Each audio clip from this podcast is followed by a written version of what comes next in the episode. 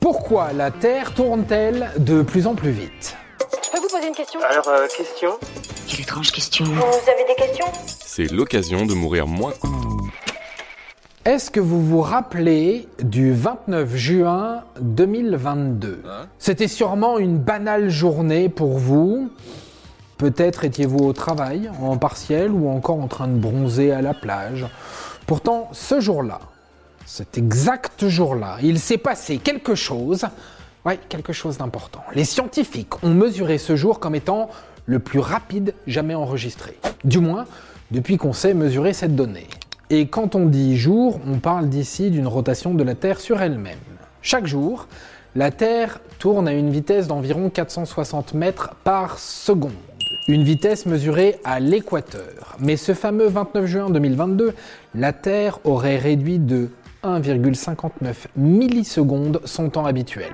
C'est arrivé de nouveau le 26 juillet. Ce jour-là, elle a perdu 1,5 millisecondes. Bref, vous l'aurez compris récemment, la planète a tendance à s'accélérer et aller de plus en plus vite en termes de rotation. En fait, depuis 2020, le record de vitesse a été battu plus de 28 fois selon le site Time and Date. Et les scientifiques pensent que cette tendance va encore s'amplifier dans les années à venir. Alors, comment est-ce qu'on explique ce phénomène?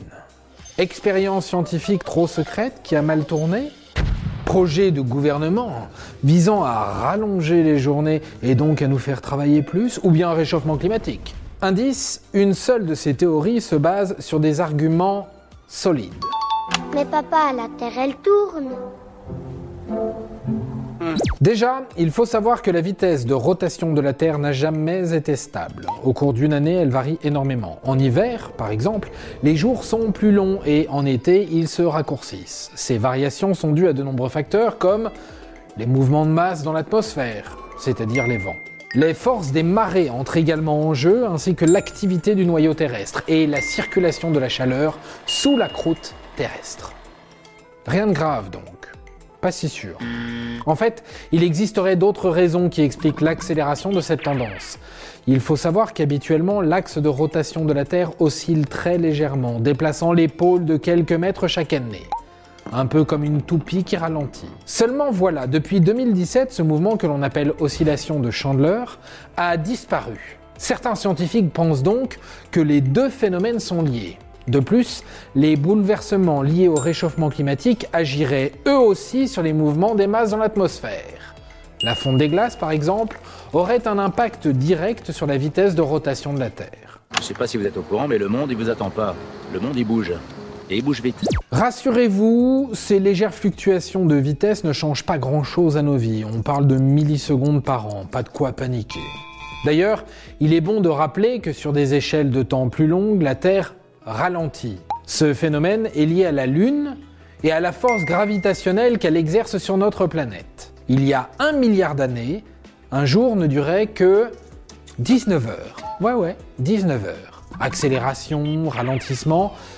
Oula, comment est-ce qu'on s'y retrouve là sur l'horloge? Pour pallier à toutes ces variations, les scientifiques ont inventé la seconde intercalaire. Lorsque l'écart se creuse, on ajoute ou on supprime une seconde sur l'horloge standard mondiale.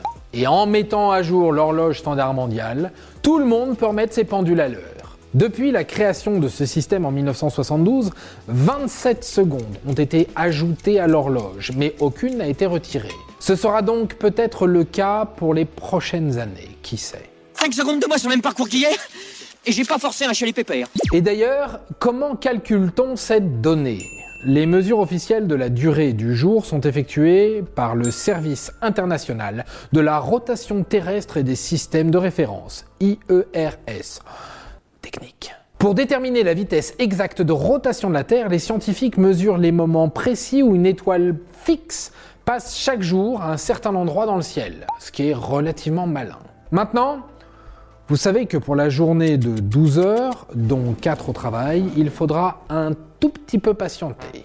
Encore quelques milliards d'années en tout cas. Et voilà, maintenant, vous savez tout. Au revoir, messieurs, dames. C'est ça la puissance intellectuelle. Sapristi C'était un podcast de Genside. Avant de partir, attends, j'ai un truc à te dire. Viens découvrir notre podcast sexo S'exposer. Deux minutes pour tout savoir sur la sexualité masculine.